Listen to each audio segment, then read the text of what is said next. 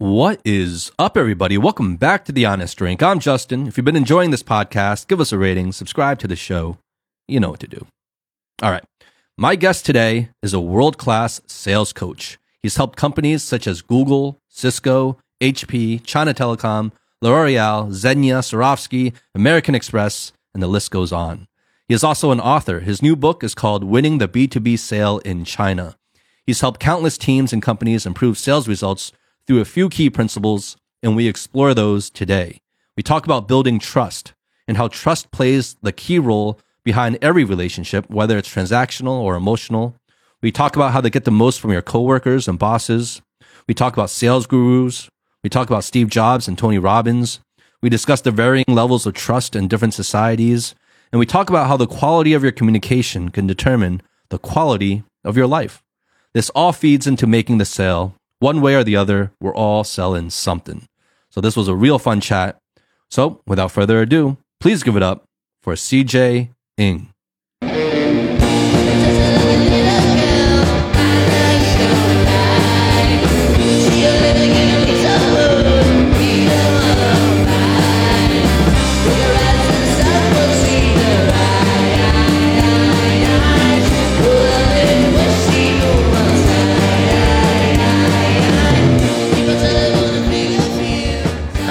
How are you, CJ? Good. And how are you?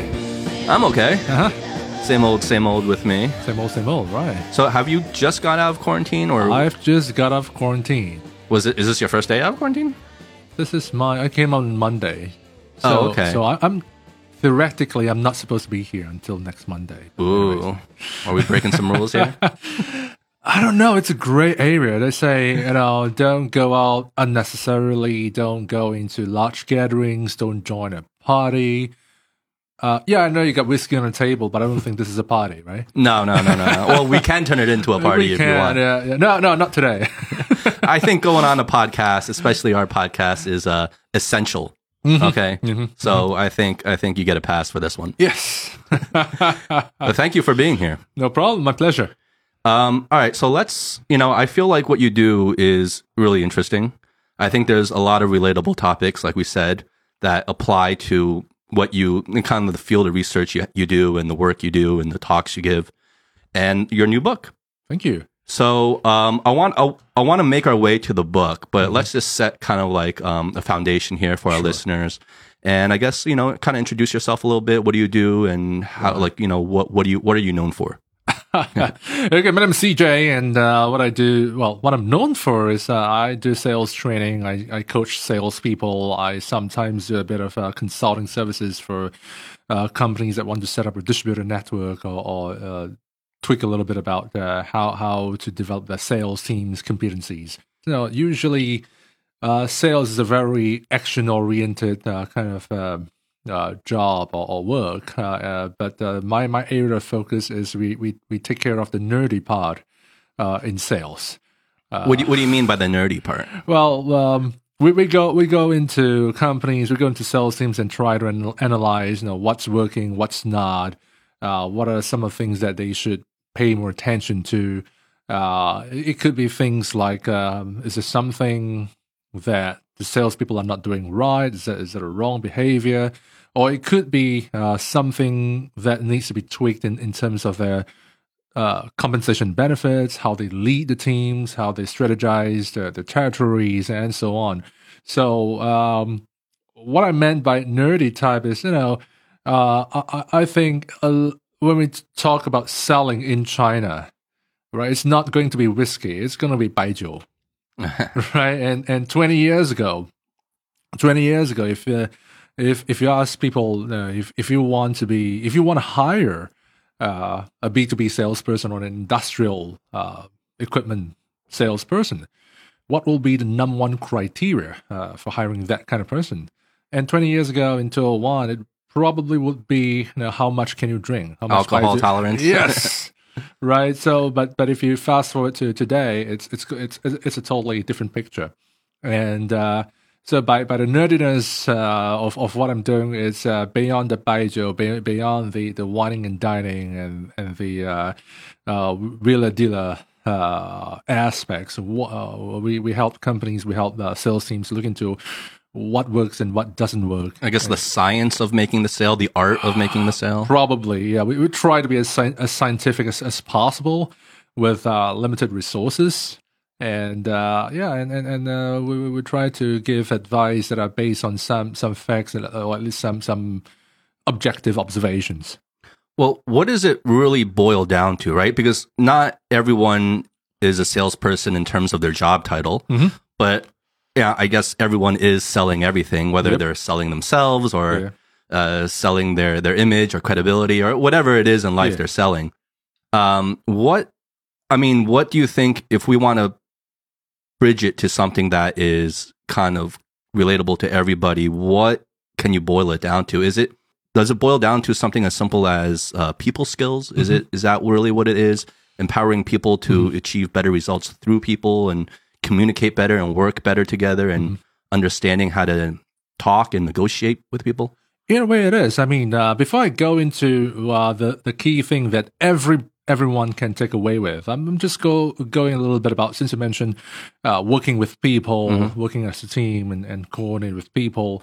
Um, someone said I forgot who said it, but someone said that good salespeople um, are able to sell to external customers, right? Good salespeople are able to sell to. Ex- External customers, right? what is that? What, what do you mean external? As in outside of companies, right? I mean, you sell Okay. to regular customers, right? okay. And, and and great salespeople are able to sell to external customers, and they're able to sell to internal colleagues, Mhm. right? So so there, there's a lot of times when um, customers can have some very strange and unique uh, requests, and uh, that can only be fulfilled by uh, someone in the company, whether it's your R and D colleagues, your technical colleagues, uh, supply chain, finance, your boss, whoever, um, and and you need to kind of uh, within reason be an advocate of. For the customer and convince no uh, your company or colleagues why they will need to work extra hard or, or go the extra mile for that customers of yours. So uh, in, in in that sense, um, there there are there are two aspects of selling, and a lot of people are, just focused about how do we handle the external customers, Mhm. while working internally with with the colleagues is, is probably being done not just by salespeople, but by most managers who need to you know get a favor or get certain things done across different departments, across uh, different uh, BUs, even. Or or anybody that needs to work in a team environment, right? Yes, it is, and and in in a, in a sense that um, you know uh, sometimes the word team and department tends to get intermingled, hmm or maybe your team are part of a department. Maybe your team is are, are all your, direct reports, right? So, so, so they're they're going to listen to you anyway.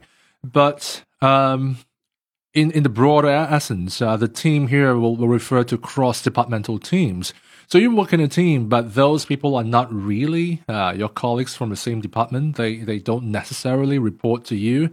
Um, y- you'll need to use your influencing skills to try to convince them, persuade them, so that they help you with what you want to achieve. Going back to kind of boiling it down to you know people skills. How do we make this applicable to kind of our everyday lives? hmm Right, and and that's where that's where it is. Um, and when we talk about selling, right, uh, in, in the West internationally, we like to talk about consultative selling skills. In Asia, uh, consultative is one technique or one way of looking at sales, but there's a higher emphasis on relationship selling. hmm And I'm, I'm not saying that relationship is not important in the West or, or anywhere else outside of Asia. It still is. It's just that in Asia, in China, it, it probably will, will place a higher uh, value on, on relationship. And if you look at relationships, any kind, doesn't have to be sales relationship, can be father, son, husband, wife, whatever. Um, any form of relationship, uh, the basis of that, it's going to be trust. Yeah. Right. The higher the trust, the, the better the relationship so to speak. So if if if you if you distill it to to that that core essence, then um, if anyone is able to build trust with the people they work, uh, the, the the people they they communicate, uh, the people they, they live with, um, they they are going to get ahead so much more. They are going to get a lot more support in whatever they're do, doing, Yeah. uh, yeah, regardless if they if they're a salesperson or not. Yeah. So how do you? Okay. So this is a huge topic. I mean, how do you build trust? Mhm. That seems like. I I feel like it seems like um, something that's overlooked, but so crucial in our in our relationships and in our communications and mhm. in our everyday dealings. It is. Like, so, do you have a do you have a method? Do you have any secrets or secret insights into how you build trust? There are people? simple things to build trust. Now, first of all, before we go into the trust building, let's let's look into trust itself. Uh, trust is not an on-off switch. It's not like I trust you or I don't. Mhm. It's how much I trust you and how much you trust me, right? So um, there are people who can trust each other with their lives, right? And uh, we're not going to go into that. We're just talking about trust each, trusting each other as colleagues. So if I if I uh, ask a colleague to help me on uh, to do certain things, I trust that colleague enough to get it done, or or, or at least if if uh, he or she is not able to get it done, uh, I'll get a feedback and I'll know uh, what I can do next. But that seems like a pretty low bar of trust, right? Just trusting enough for them to do something. Sure. I mean, right? But it- yeah, I mean, I guess you you alluded to that. There's so many different degrees of exactly trust. exactly and then when you, when you go to sales uh you, whatever i'm selling you need to, you need to trust me enough to part with your hard-earned cash for what i'm whatever I'm, I'm selling to you so that that may be bringing the trust bar a little bit higher right so so, so it really depends so we are we're looking at different magnitudes of trust so it's not what I'm, what I'm arriving at is it's not an on-off switch it's not about whether you trust or you don't trust although um, people tend to lose trust much quicker than they build trust. Oh, for sure. I can totally see. Yeah, yeah, yeah, yeah. I mean, you can lose someone's trust in a second, Yes. and it might take you ten years to build someone's It trust. is, or never, right? So, Yeah. so, so it, it takes a long time to build, and it, it takes a very short while to lose. Now, when you're building trust, again, because we were saying it takes a long time to build, there are certain things that if you were to do day by day, it builds your trust credit. Right? Okay. And Is it um, like a shortcut or just just strat just methods? there are just methods, and and Are there You- shortcuts to building trust? it really depends on how how intense you want to go at it. It could be shortened. Mhm. I wouldn't I wouldn't say it's a shortcut, right? So it's it's a matter of how- you want to work on it rather than uh, having a shortcut to it. So um, and, and this is this is built on if if you Google there is actually this thing called a trust equation. Right, and I'm not talking about. Uh, I'm not going to give advice on the trust equation. I have a simplified version to that, and um, based on that trust equation, what we can distill is that uh, there are uh, just four lines. Um, number number one, uh, there are two shows, and um, there are I think it's two talks or two speak. Uh, I'll come to that. So two show is number one is to show you care.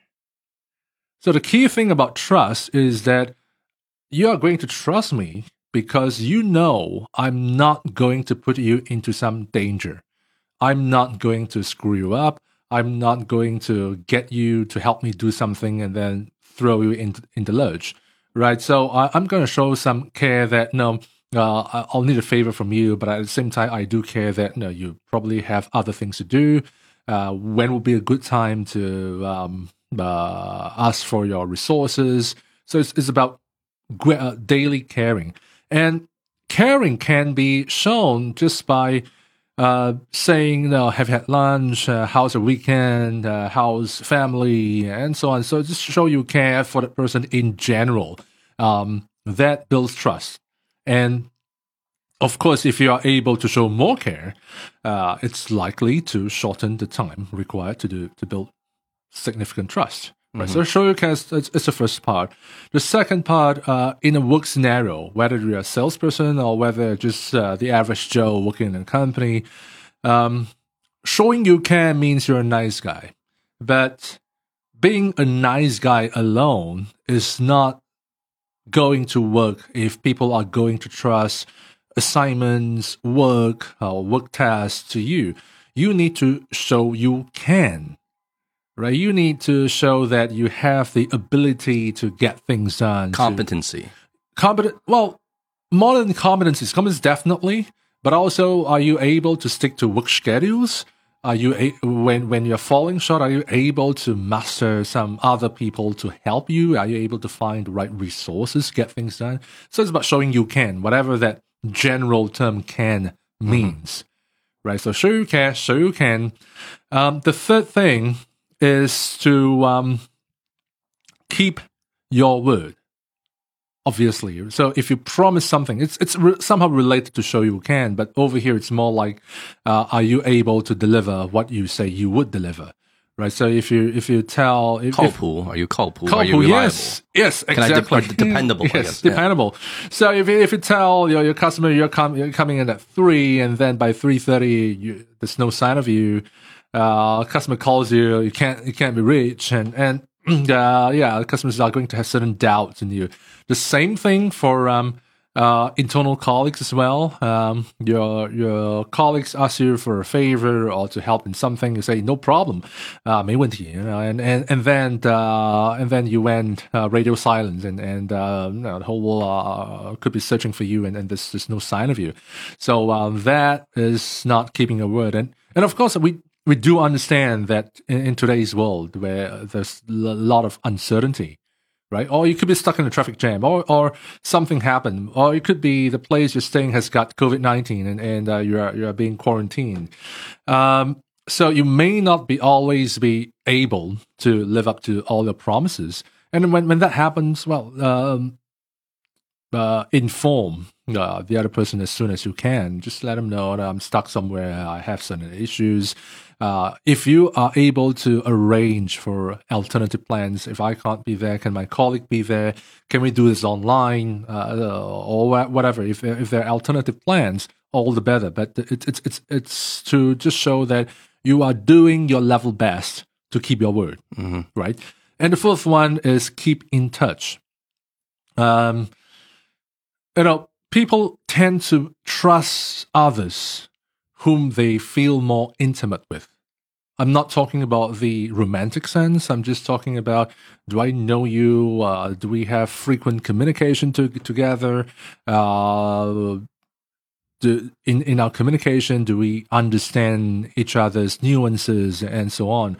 And in, in, in, in the corporate world, sometimes some, some people, know, they, they are, uh, the, the, the kinds of people that we brand them, uh, the word starts with an A and ends with an E with a few letters in between, right? I can say it, asshole. so, and, and those are the people that um, always come to you only when they need your help, Mm-hmm. and, and they disappear without a trace when they are done with it, without a thing, right? So, um, the the key in, in getting people to, to like you, to, to be willing to support you, is that uh, you are always keeping in touch. Uh, you you are not there just only for for times when you need help. Uh, sometimes when you have excess capacity, you may offer help, or just in general, be, be just keeping in touch, just to just to find out, you know, how people are doing, uh, what's what's the latest project, uh, what's interesting about them. If you have a staff canteen, you know, meet them up for lunch or bring them up for lunch, um, uh, uh, that sort of thing. So, so, so that actually helps um, to build rapport uh, between colleagues, and it, it makes you less of an asshole, right? You, you don't want to only appear. Uh, in, in Chinese, it's uh, 无事不登三宝殿, right? You, you're, you're only there because you need a favor.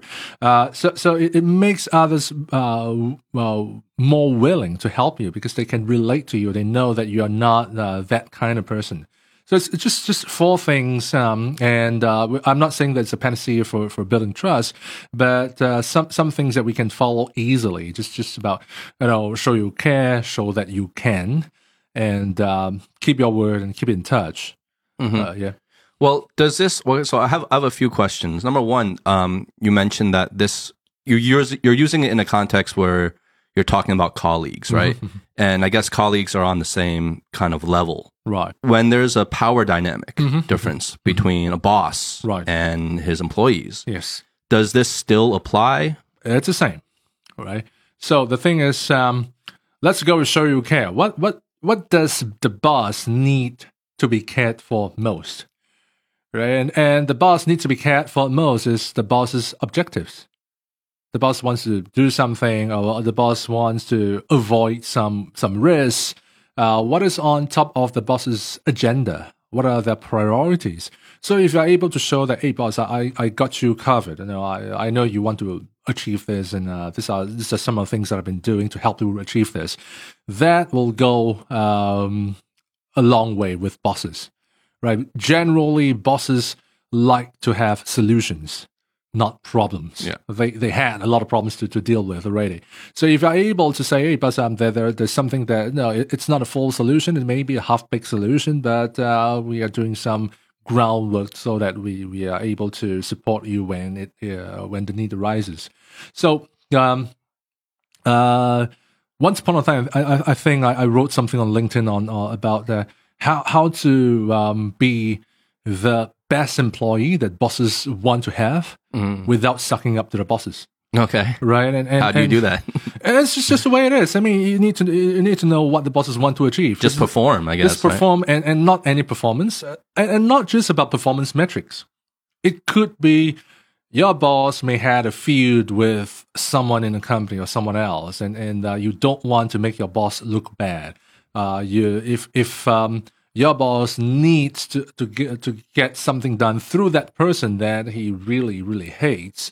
Can you be the interlocutor? Can you be the middleman to to kind of uh, speak on behalf of the boss? So it's it's about really thinking about um, what the boss needs and, and what are some of those uh, things high on his, his or her agenda and uh, how are you going to deliver those kind of things? Yeah, I think bosses really like employees who lessen their own workload, definitely right? Who take the weight off their shoulders. I think that's I think that's probably one of the main things Yes. bosses like. So you show you care, and if you're a, a capable employee, you show you can. Bosses love you, and um, if you promise about something, it, it's done on time or, or ahead of time. Bosses love you even more, and um, you know there, there are so many employees that are so fearful about their bosses, they just run away, they just hide whenever the bosses are around. And and the thing is that uh, if you're able to I- increase communication, whatever kinds of communication with your boss, uh, it makes it a lot easier uh, to work with the boss. And the people that I know when when they're working with uh, bosses is that you know the bosses bring them out for lunches. They know the boss's family. They they know what uh, what what what the bosses are, are doing outside of work. Uh, what kind of what kinds of aspirations the bosses may even have. Uh, and uh, there is a lot of camaraderie between bosses and, and, and subordinates in that sense. Yeah. Here's some some anecdotes from my own personal experience. I just feel like in the kind of boss employee dynamic, you know, employers well, for me personally, really hate when people only bring up problems. Right? Only point out the mm-hmm. problems. I mean, obviously to be aware of problems in the mm-hmm. company or in the business is, is very important. Mm-hmm. Otherwise you can't address it. But when that's all you do and without being a part of the solution or at least attempting to try to help with the solution, it becomes very annoying. Yes. Almost. It, it, uh, it's counterproductive at that It point is, where you're only bringing up problems, but you're not being a part of the solution. definitely. And I feel that happens a lot. And part of it may be stemming from something you mentioned where sometimes employees are just afraid to speak up, right? Mm-hmm. They don't want to put their own ideas out there in fear of having to be responsible for those ideas mm-hmm. later if they don't work out. Yeah. Yeah. And and to that, it's it's just just about giving a suggestion to the boss because ultimately, whether the boss says yes or no, it's the boss's responsibility, right? And and you are just making a suggestion. Of course, there there are bosses that are very much um, overly confident and say that no, I don't need your uh, stupid suggestions. I'll just do it on my own. if you get that as a feedback, okay, you know, then then uh, you don't have to give uh, further suggestions anymore. But generally, bosses appreciate suggestions, especially if if uh, it's going to help in one way or the other. Generally, uh, bosses appreciate it if you can uh, commit some resources, whether it's your time, your expertise, or getting help helping the boss to get things done.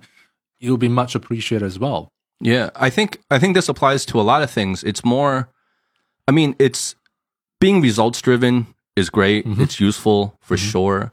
But in the real world, not everyone is going to have successful results all the time. Yeah, sure. And when that's the case, what's what's just as important, at least in my opinion, mm-hmm. is understanding this person's um, kind of the way they think, mm-hmm. the way they operate, their logic, and the way they compute and and approach problem solving situations. Mm-hmm. And they don't have to give me like the greatest answer or the greatest solution or even mm-hmm. having a solution that works. But as long as you can see or I am showing that I am thinking in those Yes. in those terms, yes, that goes a long way versus someone who doesn't think in those terms. definitely. You know, something that, you know, my, my old employer used to say to me was, you know, when I tell you to do something, it's like telling you to do something from A to B. Mhm. But I don't, if I say A to B, what I really mean is for you to also think of C, D, E, and F later, mm-hmm. Mm-hmm. right? And not Sure. just stop at B Sure, sure. and that was that was an eye-opening comment to me in terms of what you know they want you to see the the big mm-hmm. picture here and see it in terms of a boss's perspective in terms of the entire business For sure, for sure. Now, sometimes it's simpler than that.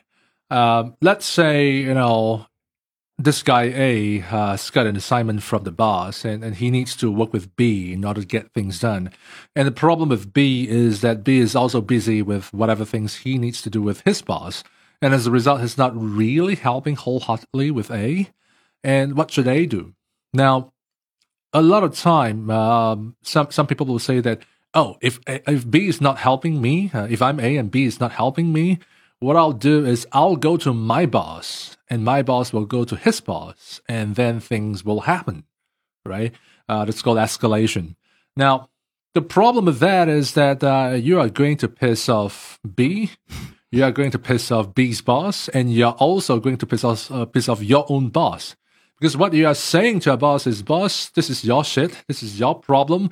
Now uh, talk to talk to B's boss so that um, no, uh, I can get shit done. Right. So uh, it's um, it's it's not really uh, helpful in that sense. And and like what you just say, uh, bosses generally like to have solutions, not problems. Um, if I'm the boss, I just gave you an assignment, and then uh, in, in in in a short time, you just came to me and asked me to talk to this other guy's boss, right? So so who's the boss here? Am I the boss or are you the boss? Right. So so so those those are the things that that bosses really dislike. What they would like to see, even if you don't have a full solution, what bosses like to see is what have you been speaking with uh, to be with? What are some of the things that you are, you, are, you have tried to negotiate with B? Uh, what what are some of the workarounds that can be done? And what are those things that you when you try to work around? Maybe you need some additional approval, right? Maybe you need some additional ideas, and that's when uh, that's when the A goes to the boss, and and uh, the boss can actually add value or make decisions or give approvals. That's what bosses like to see. That's that's where the value is. That's where their um, the reason for their existence come in place to to make uh, decisions so that things move forward. yeah yeah and that's why i think it's you can't just be looking always at results because the success of certain results there's so many variables that might dictate that in terms of they got lucky or mm-hmm. they happen to have a good relationship with mm-hmm. that one person in mm-hmm. this one instance. Yep. whatever it is it's more important to invest in the long term in the way people operate right? And you can invest in that long term because you know they will apply that same logic or that same method or that same way of operating to all things. And if that's a way that you agree with Yeah. that you see value in mm-hmm. it's more important to to invest in that versus mm-hmm. short-term results Sure, definitely, yeah. but also one thing you know i think this conversation so far you know we've been talking about you know coworkers in, mm-hmm. in a kind of a co-working setting where you kind of have time to build and work on the four or five things that you were talking about to kind of build trust with people. But i feel like for most people when they think of making a sale. Right they think of like the elevator pitch you have you have 30 seconds Right. to get to, to sell this person something right this reminds me of you you remember uh, you see that movie wolf of wall street Yeah, yeah, yeah. and they were the, giving it the i think that guy um Jeff, Jordan. jordan yeah Jordan Belfort. was giving a talk and he was like i used to do this test where you know like sell, Sell this, me this pen. pen. yeah sell me this pen right now Yeah, so in the the idea is you have a very limited amount of time yeah. to close the deal. Mhm, mhm, And so how how does that how do you address that? mhm, mhm. Right? Because we've been talking about kind of coworkers. You have Sure. a long time to build trust with Sure, coworkers. sure. You have a very limited time, like you said in the beginning, to to deal with external customers. Right, and and um, that that is where B two B and B two C come in play. Right, B two B means uh, business to business, they're selling to an organization, and B two C is selling to consumers, is selling to individuals. So if you're selling in the B two C space, like you know, if you're selling a frappuccino, if you're selling a pen, so to speak, uh, the customer will decide, you know, I like that pen, I'll buy it, or I don't like the pen, I just don't buy it. And um, there's there's no it's, it's it's purely transactional. There is no, uh, there's hardly after sales. There's nothing to, to build a relationship upon. It's just take it or leave it, and and uh, there may be some price haggling, and, and basically that's that's that. Uh, so when when you're selling B two B, uh, chances are there are going to be more than one person who is going to be responsible for making the buying decision. And because there's going to be multiple people, it's likely to go through multiple rounds. The whole sales process can drag on for months or even more than a year. Mhm. So you have uh, that long period of time to to build that trust and build that relationship before you end up with a sale. So that's that's different. Also, um, you know, if you if you're talking about pen now, um, let's say Mont Blanc pens, right? Once upon a time, um, Shanghai is famous for Mont Blanc pens, although not not the real ones. Once upon a time, right? Um, and uh, so if if you if you sell a Mont Blanc pen in a Mont Blanc shop, then no, there's just, there's no questions about prices. You just you just either you take the price or you go, and that's it, right? Yeah. If if if you have other thoughts about prices, you would not even be stepping into the shop in the first place. You go to some uh, what do I call uh, dingy little street corner, and that guy tries to offer you a Mont Blanc pen uh, with inverted comma, then then it's it's it's really uh, uh, that there's no there's no level of trust in that. You know, Of course. Yeah. you know it's going to be a fake. It's it's a matter of will that fake uh, break down within a day or a week or a month? Uh-huh. So I mean, yeah, it all boils down to trust, I guess. Yeah. Yes. But going back to what you were saying about the B to C Mm-hmm, sale, um, when you're selling to an individual, Mhm. yeah, like I mean, I, I see it as heavily transactional too. But Mhm. is that all it is? I mean, because a lot of the, uh, I guess, a lot of the movies we see and you know all this stuff would make you believe that there is an art to it. That some people have the ability to make the sale right there on the spot, deliver the pitch. And I'm thinking, is that more about selling the product or service or selling me as a person to this person? I, I would say you know uh, in, in in these days if, if you if you Google around uh, or if you look in YouTube, uh, there is this this terminology called a fake guru. Yeah. right? And, and uh, what a fake guru does is uh, tell you that join this course for free. I'm going to give you 37 secrets of how to make lots of money without uh, anything down. Yeah, yeah, yeah. There's Right. a bunch of those. There's a bunch of those, and then the moment you go to the course, you are hooked because uh, it goes to the bigger thing. Now you got to pay money, right? Otherwise, I'm not going to let you in on the real secret. Yeah. So, um, on, on, on those on, on, on those levels, what people what those people are doing is to sell an aspiration. They're not selling themselves. They, they try to give you the facade that they are really successful, and they they can make your deepest desire come true. Um, and, and that's that's where we're at. And and in a way, yes, you can make a, a fervent pitch, and people may buy, right? And um, if if you look at look at it in a more positive way, Steve Jobs, iPhone, right? If you look at iPhone version one, that's in 2007, right? And and uh, what what Steve uh, Jobs did was was an over an hour outlining how the current phones suck, uh, why you know, you deserve much better, and and how he's going to deliver something that's totally out of the world that uh, no one else in the next five years are going to deliver something that even come close right? So, so that's that's how he appeals it. Uh, are we buying to Steve Jobs to a certain extent? I'm sure, but his his is trying to address a certain hidden need that you don't even know you have. Because before before the first iPhones come out, no one has got this idea that there is this touchscreen smartphone that that is that makes your life so easy. Well, isn't he also famous for saying? I might be misquoting him, but I think he was also famous for not wanting to do like um, customer surveys in terms of Yep. what they want with the iPhone because they're like they've never even seen this. Yeah. They have no concept of this. Yes. How do they know they even want this? Yes. Or don't want this until Yes. I show them. Right. Steve Jobs shared a lot of things uh, with Henry Ford. So um, Henry Ford says something like um, he's going to democratize automobiles for the masses with the Ford Model T, something that's cheap, standard, and easily available.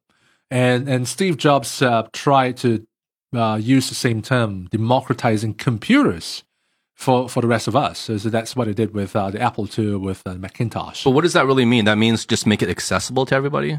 Well, it makes it, um, yeah, in a way, accessible, usable, that people like it and want to use it, hmm right? And and the other thing about um, what Henry Ford say about customer survey is, you know, if at that point of time in, in the at the turn of a century, if um, Henry Ford were to do a uh, customer survey about what customers want, customers will just answer they want to have faster horses. Because in, in those days, it's horse-drawn carriages, right? Yeah, so, so yeah. no one has got this idea of an automobile, right, or a car. So if you if you do a customer survey, then it's just about horses and carriages. No one's going to no no no customers or no no consumers are going to say, "I want a car," right? And it's the same situation that Steve Jobs uh, faced when when he was trying to introduce a kind of a, uh totally breakthrough product. Yeah. But the thing, obviously, that he had going for him was not only his famous charisma and his speaking abilities and his salesmanship, Mhm. but I mean, he had the iPhone on stage with him and, and he was demonstrating like the product was there. It wasn't just trusting him to Yes. deliver on this product. Exactly. The product was already developed and there in his hands and he was demonstrating. So that's like, it's unrefutable at that point. at that point, the iPhone, uh, he only had a workable version of the iPhone that morning. Mhm. So it's it was really that close to, to having a flop in, in terms But imagine if he didn't. Ha- imagine if they didn't make the deadline with that iPhone. Yeah. So he had to go up on stage, give his talk without the demonstration. that will Do you think it would have the same results? no no no it, it's it's gonna fail. It's gonna blow. So in a way, in in that um, demo, right, Steve Jobs showed he cared because you are using phones that suck. Mm-hmm. right? So I care about you. I'm gonna make you something that's gonna improve your life. So I care for you, right? I sh- I'm showing I can because I'm not just BSing with with uh, what could be. I got the product in my hand, Mm-hmm. right? It's it's here. It's a, it's a working model, right? Um, I'm going to keep my word. I'm going to tell you when you can get it in stores, whether it's today, whether it's end of the week, or whenever. So I'm going to keep my word to that and uh, with with all his snippets about uh, what's what's going on with Apple, that's that's keeping in touch. So he he, he in a way he kind of take all four things with a very consumable product. The um. Okay. What are your thoughts on someone? Because we brought up like these gurus. I don't want to use the fake for everyone because I don't, because I don't know where you stand on this, so I don't want to step on any toes. But what do you think of uh people like Tony Robbins? Someone really mainstream like that, Mhm.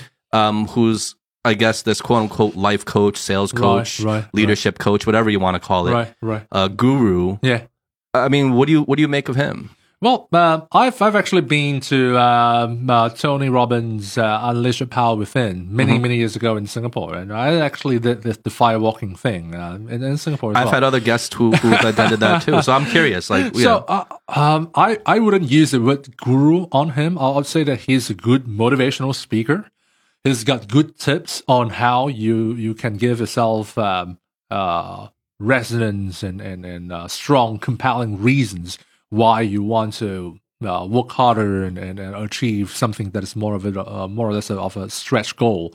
So so that uh, yeah, I'll give him credit on that.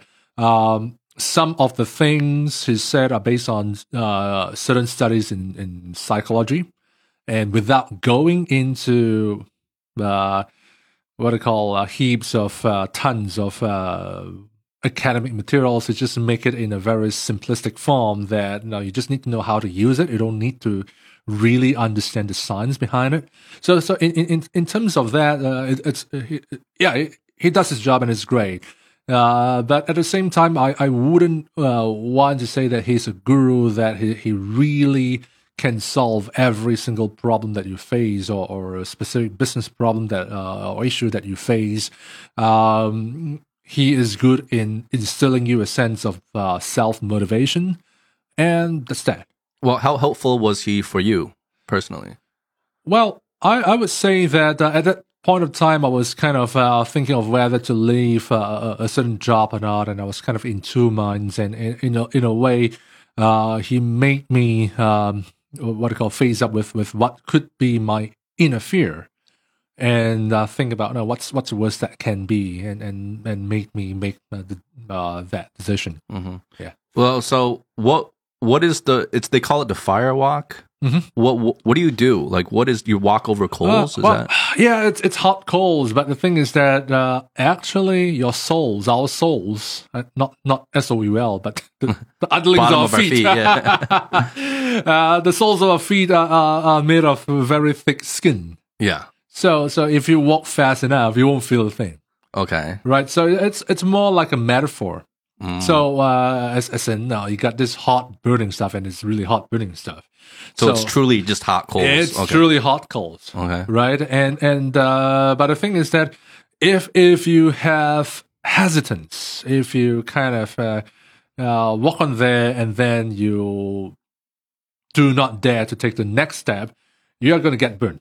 Mm-hmm. Right, so they've they've got ushers to, to help you to make sure that you really hurry yourself across because they don't want to go into any kind of liabilities that people get their feet burned. right, so so if if it's in a way it's it's a good metaphor to say that you know, if there's something that's blocking you from where you want to go, uh, maybe just take a deep breath and just go right through may be the best solution rather than you go halfway and then you hesitate and then you get stuck and then you get burned. Uh-huh just it's kind of a metaphor just being more decisive yeah to is, do things. And and one of one of our colleagues uh, our friends uh, what it what it did is to, to do it a different way a more accessible way because you know if, if you do a workshop it's it's not every single workshop that is feasible to have hot coal and yeah, get people yeah, walk across yeah. right?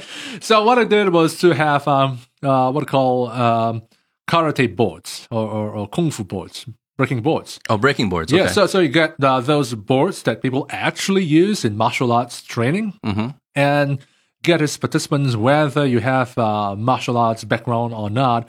Everybody will break the board.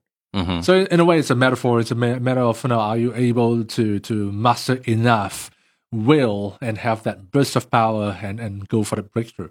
Mm, okay, okay. So we talked about building trust I guess really quickly, are there ways?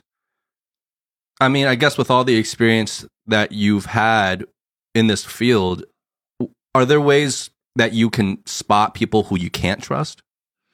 In a way, yeah. In a way, yeah. I mean, of course, there are people who really worked hard on uh, being being evasive or being undetectable that they really want to go out there and screw you. But uh, for for the usual things, uh, things like uh, if, if someone is not is not trying to be honest, they may want to hit, uh, hide some information. Mm-hmm. Right? They they may uh, when they, when they ask for details or scan of details, they'll try to uh, wriggle their way out of all the, out of that situation right? And uh, you ask for referrals, you ask for who else has used it, and they really come short with the right answers, or you check with references, and those are fake references. Yep. Uh, so, so those those are some some telltale signs. And uh, in this day and age, if, if some something um, happens that uh, sounds too good to be true, it's likely to be too good to be true, mm-hmm. right? Um, there are also people who try to uh, create a facade where uh, I'm, I'm talking behind this um, uh, uh, well-known organization when in fact, uh, when they collect money from you, uh, they they kind of use a sleight of hand and use a different uh, uh money collection uh, agency, so to speak, So so uh, they're not really upfront with you as in are they really working for this big organization or are they doing some sideline thing elsewhere? Yeah. I mean, I think this is such a reoccurring issue Mm-hmm, here in China, especially is this idea of trust. Can I trust this person? Can I trust this company? Mm-hmm. Um, can I trust this uh, WeChat account? whatever, Exactly, whatever yeah, it might yeah, be. yeah. It's always reoccurring. And in, I don't know, growing up in the West, obviously trust is a big issue anywhere in the world. Mm-hmm. But it just never seemed to me, maybe just because I was younger then, Mm-hmm. but it never seemed to be to me to be so much at the forefront of everyone's decision making. Mm-hmm, Um, maybe people are just more naive there, the more trusting. I don't know. But it just feels like here, for everyone's decision, the Mm-hmm, main thing that comes up before they make a decision on anything is really trust. Right. It reoccurs, it reoccurs all the time. Right. And it seems to be a huge, overwhelming topic. It's not just China. In in fact, um, countries or, or cultures that has um, a less uh, emphasis on trust are the minority. It's just the, the earlier industrialized nations. So it could be uh, Northern Europe, uh, uh, North America, because it's people from Northern Europe that migrated to North America uh, in the first place. Uh, so, so the early industrialized countries tend to have a, a bigger placement of trust in the law, in social fabric, social systems, that there is a lesser need uh, to trust the person because they know they'll be covered by the law. Because they were industrialized earlier, so they had more know. time. Um, I don't know whether it's the industrialization process or is it because of the Magna Carta, you know, the time where um, the lords of England uh, actually force uh, the, the king to give away some of his powers. And then uh, it's, it's not about uh, what the king says, but what the law says.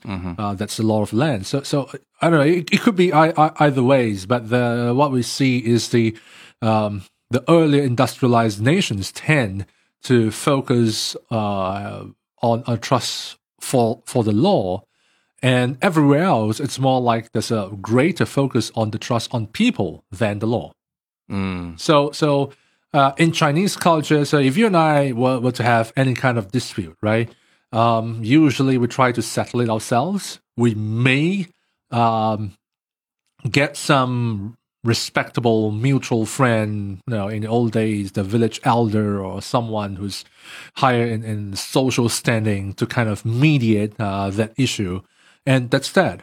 Uh, we try whatever it takes to avoid going to the authorities, hmm right? Because the moment if either of us go to the authorities, that's the end of our relationship whatsoever, Yeah. right? and there's no turning back at there's that no point. turning back, right? So, so in Chinese, it's called 撕破脸. It's, it's you tear the face. That, that that's the end, Mhm. right? So, so uh, it's something that people want to avoid, and um, there is a high, much higher emphasis on on on mutual trust than trusting the law.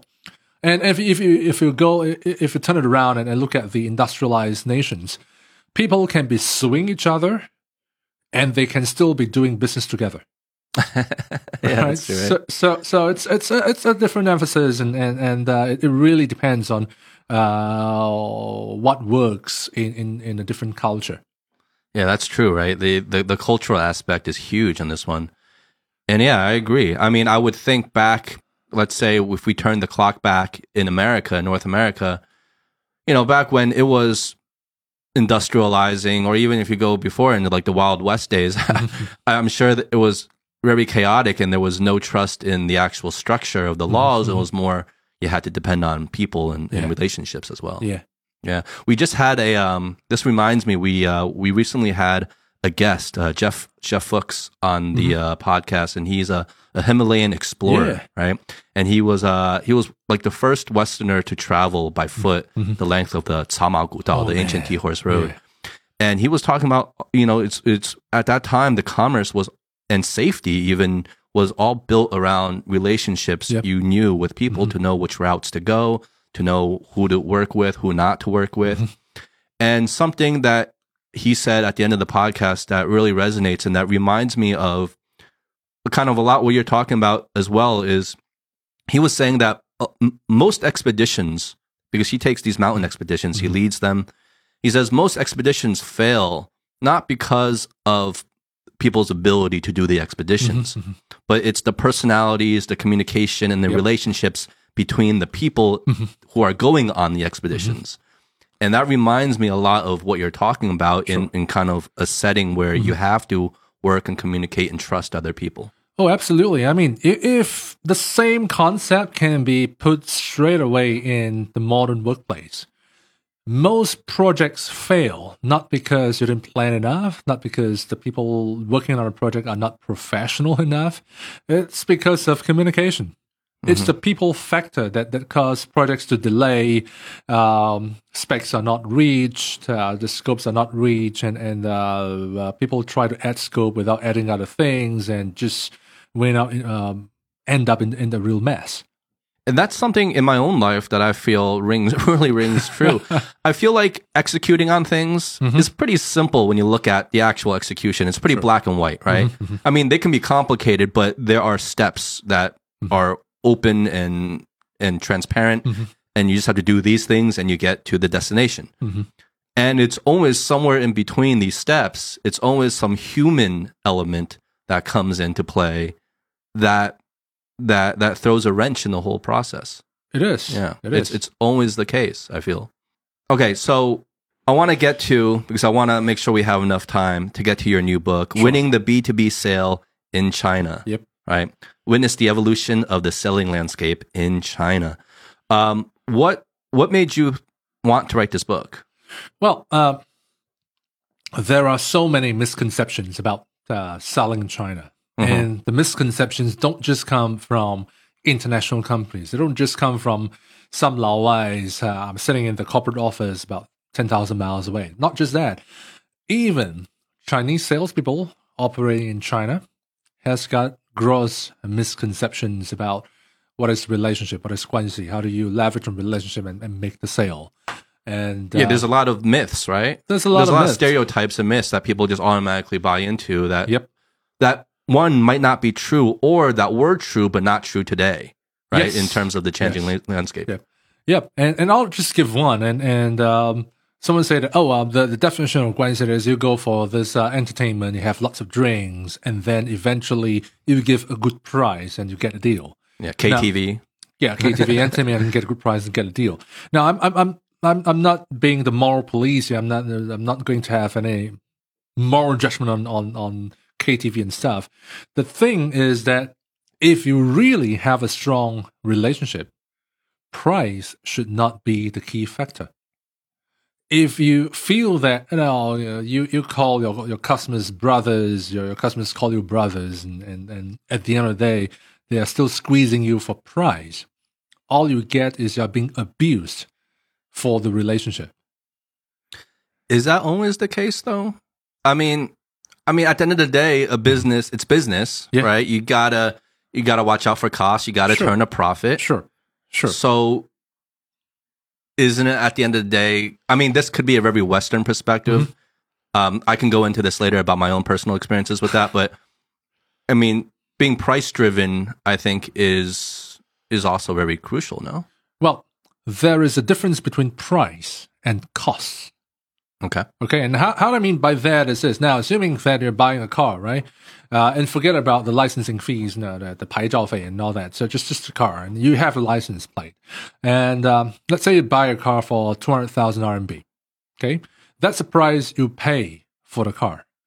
Now, the cost of having the car could be your fuel, right? Uh, how much uh, gas this this car is going to swallow, or if it's an electric car, how much power this this car is going to use per whatever distance you're traveling. Uh, it could be maintenance, right? Does the car break down every other day, and you need to spend lots of money on maintenance? Um, are you going to beautify your car a little bit by having a different color for the paint, some fenders, some some sound system, so to speak, and and list goes on. So so um, uh, the price of a car is just the price of a car, right? Yeah. And uh, there are there are other things to, to consider that goes into uh, what is known as the total cost of procurement or the total cost of ownership of of whatever product that you're buying, right? And sometimes I ask people that you know If it's a car, a new brand, you don't know about the brand, but the, the price is very um, Competitive? attractive, competitive, Attractive? attractive, Okay. And and just to soothe your your fears, they are going to give you five years warranty on parts and services, Mm. right? And would you How can you say no? Well, sometimes you got to look in deeper because yes, they can they can um, give you warranties and all that. But what if your car breaks down every three days, and then they need two days to kind of fix the problem? hmm But I mean, you're painting. I, I I agree with your example, but you're painting a very clear example Mhm. of a situation. I feel everyone would agree with. Like, of Mhm. course, you know uh, that's. Um, but I feel like in the real world, usually it's it's not that obvious, Mhm. right? And it might not be even that uh, different in Mhm. terms of going with two different services or two different suppliers or whoever, and the prices are different, but you might make the judgment that you know at the end of the day, their quality of service Sure. probably isn't that different than their price would reflect. Yeah, yeah. And I think that's a common instance. And so, how do you balance that? How do you balance, I guess, the relationship element versus Mm-hmm. the pricing element? I'll just I'll just give a quote of a study that was done globally, including China, but uh, mainly in the Western world. And um, the study was done over I don't know more than ten years. They they interview around eighty thousand customers, B two B, right, industrial solutions and stuff like that. So eighty thousand customers. And one of the questions was, what made you buy from your supplier? And it's a multiple choice question. So it could be quality, it could be price, it could be brand, it could be anything. And uh, one of the choices is the salesperson. And 30, 39% of the respondents responded salesperson, Mm. right? And, and that's almost 40%. It's not the biggest, uh, I mean, it, it is the biggest uh, factor. It is not overwhelmingly big. It's not more than 50%, but it's, it's the biggest criteria or factor that people come to mind when uh, they choose to buy from a B2B, uh, supposedly rational kind of buying process. And ultimately, it's a salesperson. Now, if, if, you- if we were to kind of uh, look back at, at uh, the study or try to analyze it, uh, in a way, if you're comparing with uh, products of the same level, so we're not we're not uh, comparing, say, Ferrari with a Volkswagen Yeah. right? So it's Ferrari and, and Lamborghini, is that sort of thing. So it's it's on the same level. Um, if you look at price, is there a difference? There will be. Is that a lot? Mm, Probably not. Are there differences in quality, in functionality, in even after sales service? Probably there are differences, but it's not going to be a lot. The key differentiator is the salesperson, and the salesperson who can actually give the buyer some peace of mind if I run into some problems, I give you a call, you muster all your internal resources and, and help me with it, right? And and maybe you can do something to avoid me from having that problem in that 1st place, right? And and there's this this this this implicit trust that no, out of these different salespeople, I think I'm going to go with you because uh, for some reason I, I find that I have more peace of mind working with you. Uh, that also includes into what should I buy? No, I, I buy industrial equipment, but what should the specs be? What should the add-ons be? What should the, the configuration be? And if you are able to give the advice that is in my interests and not just to try to sell more things that I don't need, it's it's uh, recommending things so that I can achieve a, a higher level of, of productivity. And uh, I'm going to trust you more, and I'm, I'm going to be more inclined to be buying from you, even though your price can be a little bit higher than the other guys. Uh, I'm I'm still going with you. Uh, I want to change gears a little bit here. There was a post that I saw, I think it was on your LinkedIn, um, that you made, and it was titled um, "How to Make the Sale When There's No Obvious Need." Yep.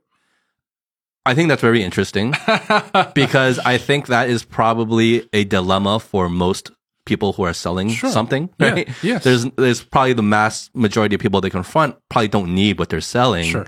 or it's not obvious. Mhm. So how did they come through? How did they close that deal? Right. And and before I go into how they close the deal, I just want to go give some context on why that was mentioned because a lot of uh, Western selling skills provided are saying that you need to find the pain, right? You need to define the need and and um, understand the pain of the need. If if the problem doesn't go away, uh, what are some disastrous consequences that the the, the, the seller, uh, sorry, the, the buyer or the customer is going to face? And in, in reality, especially in China or in Asia, um, number one, customers generally are quite happy with their current suppliers. They are not the best, but they're not complaining either. Right? They're not the best suppliers, but uh, the customers are, are, not complaining either. Um, two, whatever you're selling uh, is likely something that has been fulfilled by some other supplier somewhere, your competitors, right? So your customers are happy with, with what they're having. You may have a better solution, but the customers don't really have a strong desire to say, screw it, I'm not going to buy from this supplier anymore, I'm going to buy from you. Yeah. Right? Especially in B2B, where um, the B2B world is, is uh, the concept of uh, predictability and stability. If I've been doing business with you, and if I've been doing business with a supplier that I don't really like, uh, they usually has got this and that issues, but because those issues are so predictable, I know what I need to do to fix them.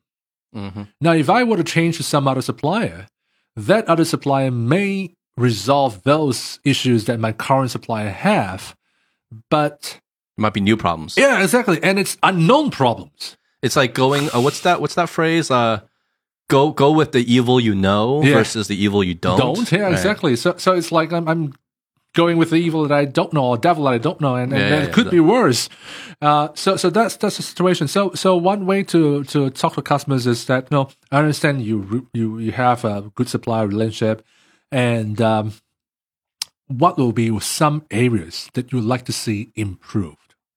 So we're not going to position ourselves as the savior, right? We may be positioning ourselves as a partner to see that you know could there be some ways that whatever you're using there could be some certain certain aspects that can be improved upon. Mm-hmm. right? And and sometimes of course customers can say yeah sure if i can get it cheaper. Right? So Yeah. it's the price again. Fine. And what else besides price? You know while there are some other other areas that that uh, can help you achieve a better result or, or or reduce wastages or reduce risks right so so we we try to drive the conversation towards there and it it may need more than a couple of conversations before the client and the customers actually open up and, and uh, share with you, you know, exactly what needs to be done. Mm-hmm. But basically, the the positioning is, no, how can I help you get an improved version of whatever you're doing? Yeah. Well, I guess because, you know, most people who are selling some sort of product or service, Mhm. right? They don't have the luxury of having that new breakthrough product like the iPhone where they can really just rely on the product selling itself and be like, Mm-hmm. Sure. look, this is the future. Sure, Hop on board. sure, Most people, like you said, are selling something that is most likely already in the Sure, market and sure. probably a lot of competitors and sure. quite common already. And so, but I feel like it's so obvious in terms of trying to push the narrative to what else can I fulfill for you? Mhm. But at the end of the day, people, I mean, this could be a massive generalization. Um, I don't know maybe what the temperature is now in the market, but it just seems consumers or buyers in general are just still very stuck on being price driven. They want they want the best price. I, I would say that um, price definitely is a key factor, hmm but it's never the only factor. And sometimes, and most of the But time, does it weigh? Do you feel it weighs more than the other factors? Uh, no, it is a key factor. It will not weigh more. As in, no, if you if you put everything equal, it will not have a weight more than fifty percent. It will not be because it's cheap. I'm going to screw other factors. I'm going I'm going to buy just because it's cheap. hmm Because if you, if you look at um, forget about the the B two B part for the moment and just go to B two C part. Why are we selling that many iPhones? They are not the cheapest products, right? Why why is it that someone just got an iPhone 12 last year and they just need to have that 13 this year, hmm right? And um, and just about everything that you look at and and uh, price is a factor, but it's not the deciding factor. People want to know what they're paying for. They are not going to pay more than what they can get. Right. So, so if, if, if I, if I value this thing at a certain price, I'm not going to pay more than that. But, um, if you're telling me this thing is going to be good in certain aspects, um, whether it's functionality, whether it's brand, whether it's image, it's going to be great in a certain way, I'm willing to pay for it. Mm-hmm. If, if I if I feel convinced about it, I'm gonna I'm, I'm gonna pay for it. Um, earlier on, you were saying that you know companies don't have the iPhones. Actually, companies do have the iPhones because they uh, some some especially German companies, European companies, they really have equipment, motors, machines that are really way top, Mhm. and they really they really are, are priced top dollar, and uh, oh, and they capture something like ten to fifteen percent of the market, right? And if you look at iPhones, that's the same thing. Most of the smartphones in the market are not iPhones Yeah. right? So they do have the iPhones. The the only challenge they have is they don't have the iPhone SE. They don't have a cheaper versions or a lower scope, uh, low, lower spec versions of themselves that they can sell to a lower rung market. That's that's the the, the issues that they're, they're facing, and um, and and they're not willing to do that because um, just because you lower your price does not mean that people are going to lower their expectations. Right? And and uh, I'm going to use a B2C example to illustrate that. I have a friend, it's mentioned in the book anyway, the story. Um, when when uh, COVID was more or less uh, under control last year, uh, there were there were a lot of um, promotional uh, promotions for for hot- hotels elsewhere, and, and she was uh, going to somewhere in Shandong anywhere, and thought that oh, there's this nice hotel in Qingdao overlooking the sea. It's five stars, super great, and uh, it's now having like fifty percent off, and it's like crazy prices that uh, normally she wouldn't even thought about going to that hotel, but uh, since you got this uber luxury hotel selling at half the price, um, she thought it's a good idea to go with the husband for a second honeymoon. And to cut a long story short, uh, she said after the trip, she said she's not going to step into that hotel ever again. Right? Um, what was mentioned? uh, normally, the, the the simple things that we expect from uh, uber luxury hotel, buffet breakfast, right? No buffet. You got set luncheon box. Uh, Uh, set that's a deal boxes breaker for me. That's a deal breaker for me. right? And, and it's not mentioned in, in, in, in the TNC. It's just that you got this discount, right? Uh-huh. And, and and the reason, the rationale for that is that because there are not enough customers, so it doesn't make sense for the hotel to have buffets. Um, the swimming pools and gyms are out of bounds because of fear of contagion Mhm. right? Um uh, because of the lack of customers, there is that they cut the service staff by I know a huge factor, so people could not get the service that they deserve, and a whole lot, a whole host of things. Now, if if it's not a, this uber luxury brand that is selling at this price, if it's just a typical hotel that usually sells at this price, I think my friend would not have an iota of complaint. No, we would accept it. We would, it? yeah, we wouldn't Yeah. even be, yeah, we wouldn't bat an eye at it. Yes, Yeah. exactly. So, but it's because you know, oh yeah, this is a great hotel. Well, because your great deal. standards and expectations are elevated super high. Yes. I had a similar experience recently. I won't name the hotel, but I went to a, uh, you know, it's, it was a very nice hotel, Mm-hmm. and um, when we got there, we found out that their restaurants like are only open like two to three days out of the week and close the rest of the day. So depending on what day you're there, Mm-hmm. Right. the restaurants are open or closed. Mm-hmm. So they didn't have their full amenities eh, open to you Right. um, and it was like they were on like a part time schedule. Yeah. And they said it was because there wasn't, you know, enough guests. Yes. And, you know, from the guest point of view, from the customer's point of view, it's like, I don't care if there's enough guests. I came here for these services. Exactly. You know, it, it, it, you can't just cut the services in half just because there aren't other guests coming. Yeah. You know, you have to still service the guests that are there. Yeah. But I mean, from a cost perspective, I guess I can understand if I'm a business owner. I don't know. Yeah. Yeah. Well, I think I think maybe for many people when we talk about trust, what might come to mind is well, not the obvious things, right? Or not the more, I guess, in my opinion, maybe more simplistic things where, oh, can you trust this brand? Mm-hmm. I mean, most people know, have an idea or, or have a good idea of what brands, what services they can trust, mm-hmm. what they can't, what products they can, what they can't. Um, and they go by brand reputation, all this. But when you're dealing with people and people that you don't have the luxury of spending a lot of time with necessarily, maybe just acquaintances, maybe people you come to passing and you just mm-hmm. know, but you don't really know that well. Mm-hmm. And we know that, you know, like we said earlier, the human factor is the biggest variable in everything. Mm-hmm. Is how do you trust people? And because there are a lot of people who might do all the four things that you said, but do it with the intent purely to gain someone's trust.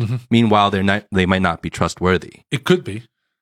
That's that's where the professional conman comes to place. They Yeah. want to win your trust Yeah. and then betray you later. Yes. Yeah.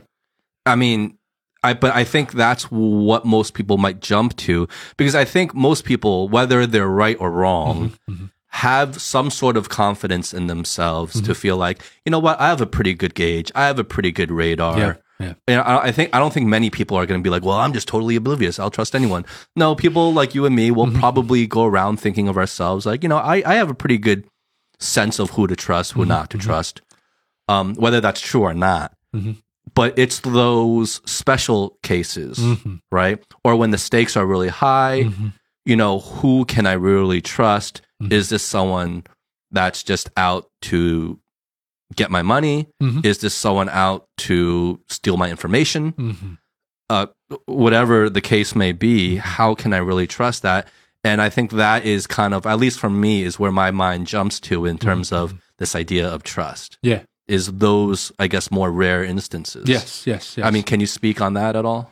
Well, um, from the part of selling, as far as selling is concerned, especially as B2B selling, um, it's unlikely that either side is trying to pull a con job of the other. Mhm. Because um, uh, the, the thing about B2B is always a sustainable, uh, workable business. I'm, Yeah. I'm not going to sell you once and, and screw you over and I'm going to run away. Well, B2B is also easier because you can look up the company you're dealing Yeah, with, yeah, right? like, I mean, have they been around? Are they reputable? Do, Have other people worked with them? Yeah. I mean, if they're just a business kind of out of nowhere that you- Mm-hmm, you can't know, you don't know anything about, then you you will definitely think Sure, think sure. twice about working with them. Sure, sure. And, and in any case, B2B is a business model that people try to work for a longer term, both sides. Mhm. So, so when, when and, and when you're looking out to the future, you probably do not want to screw each other just to make some uh, small savings out of it, Mhm. right? So, so that's that's easier. It's it's a simpler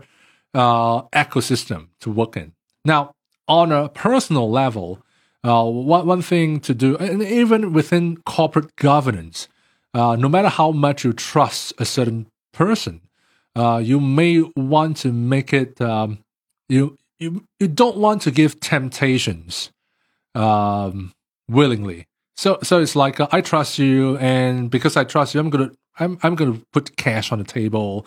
I'm gonna put valuables unlocked on the table. I'm gonna I'm gonna give all my details, my credit card details, my bank info to you without any accountability, right? In in a, in a way, yeah. But Like initially- protect yourself at the same yeah, time. I mean, you don't do stupid things to what we say tempt others to conning you, hmm right? So, so it could be a trustful relationship in the first place, but you are kind of throwing money and, and valuables everywhere that people are thinking that, hey, uh, this guy seems like a good bait and An easy mark. an easy mark, right? So, so you don't want to go in that direction, also.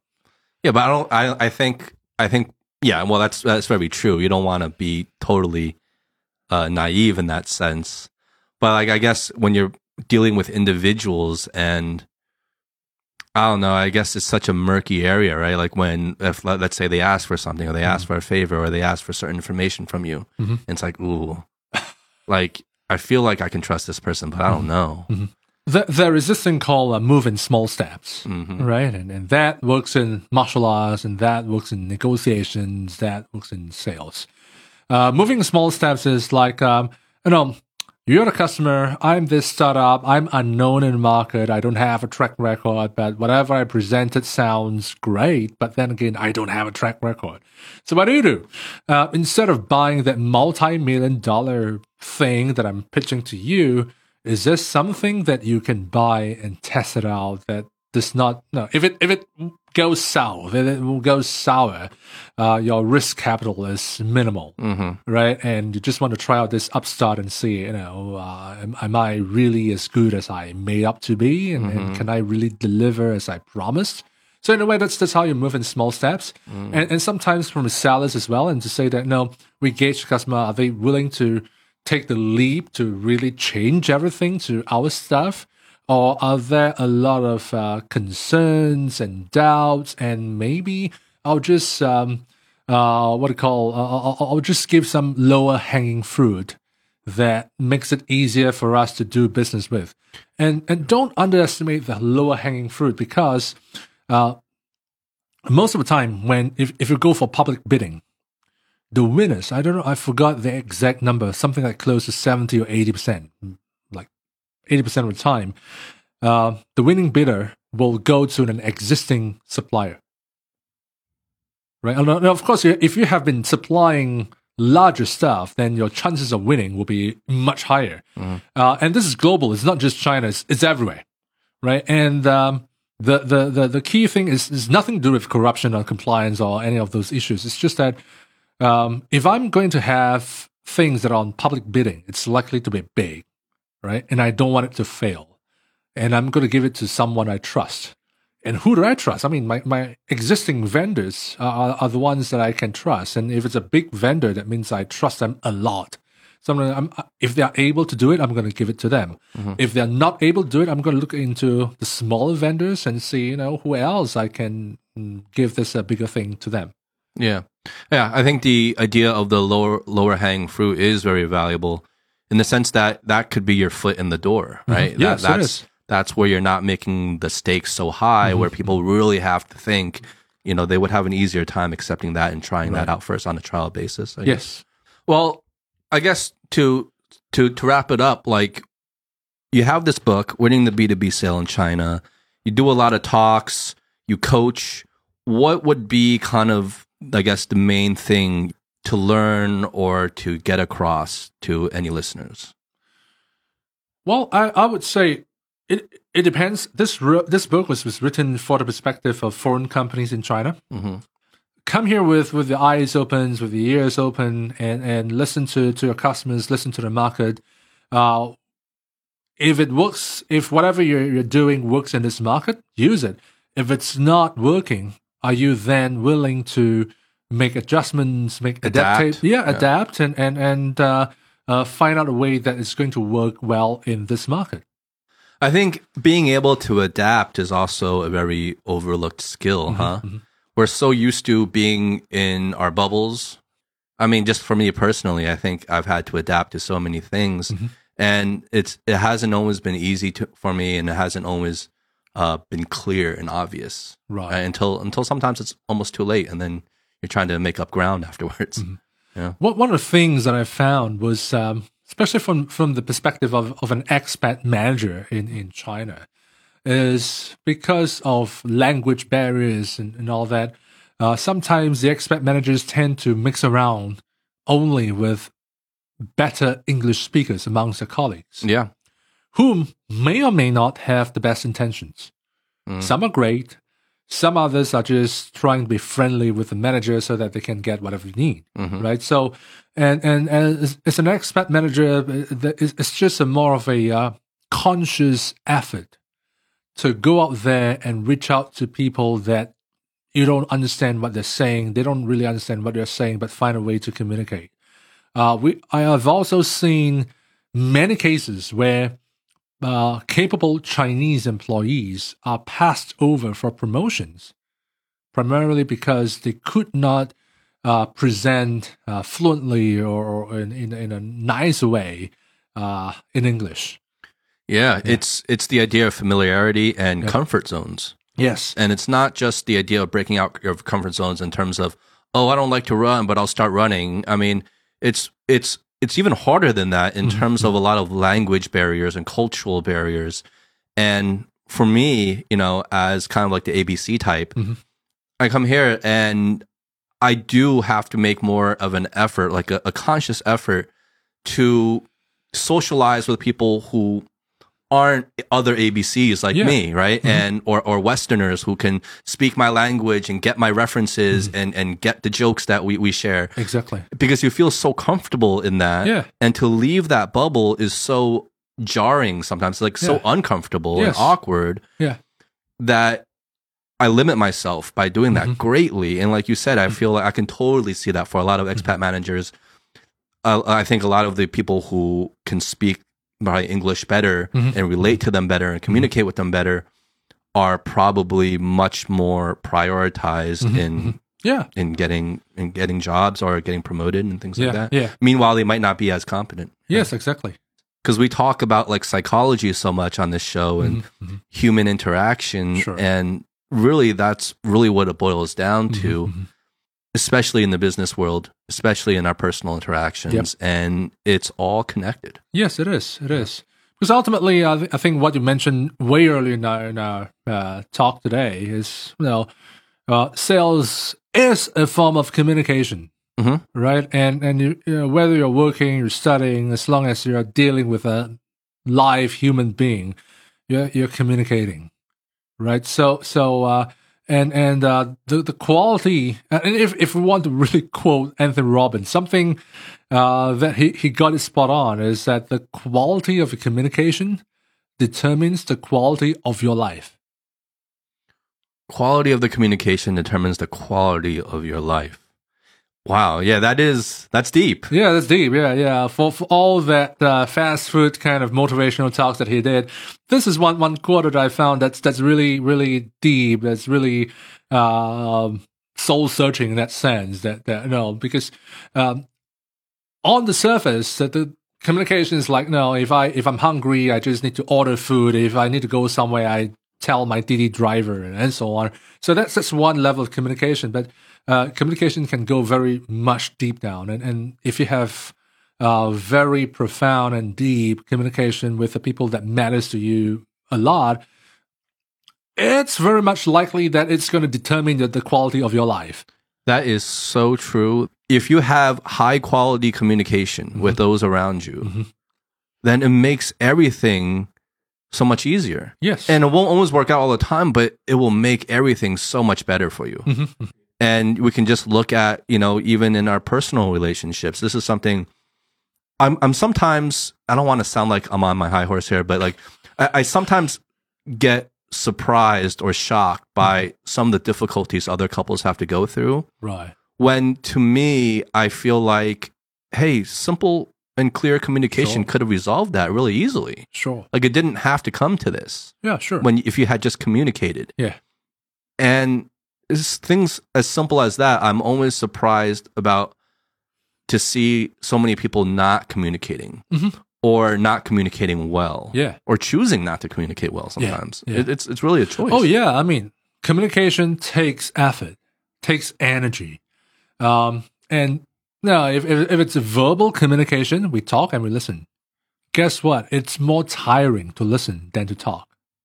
Mm. It's a lot more time. We we did a lot of exercises now in our workshops, and uh, ten out of ten. I mean. Uh, People who are playing the roles of listening part, if you really are attentive in your listening, that is really takes energy, a lot of energy. draining. Yeah, it takes yeah, a lot yeah. of energy. Yes. Yeah. Yeah. Oh, yeah, that's something on this podcast. I know. like I love listening, but it, you have to be really focused, yes. right? Yes. Exactly. But it wasn't a problem focusing talking to you at all, CJ. Oh, thank you. Thank you. I think I think again what you do is uh, very fascinating. There's a lot of deeper layers Mm-hmm, to this.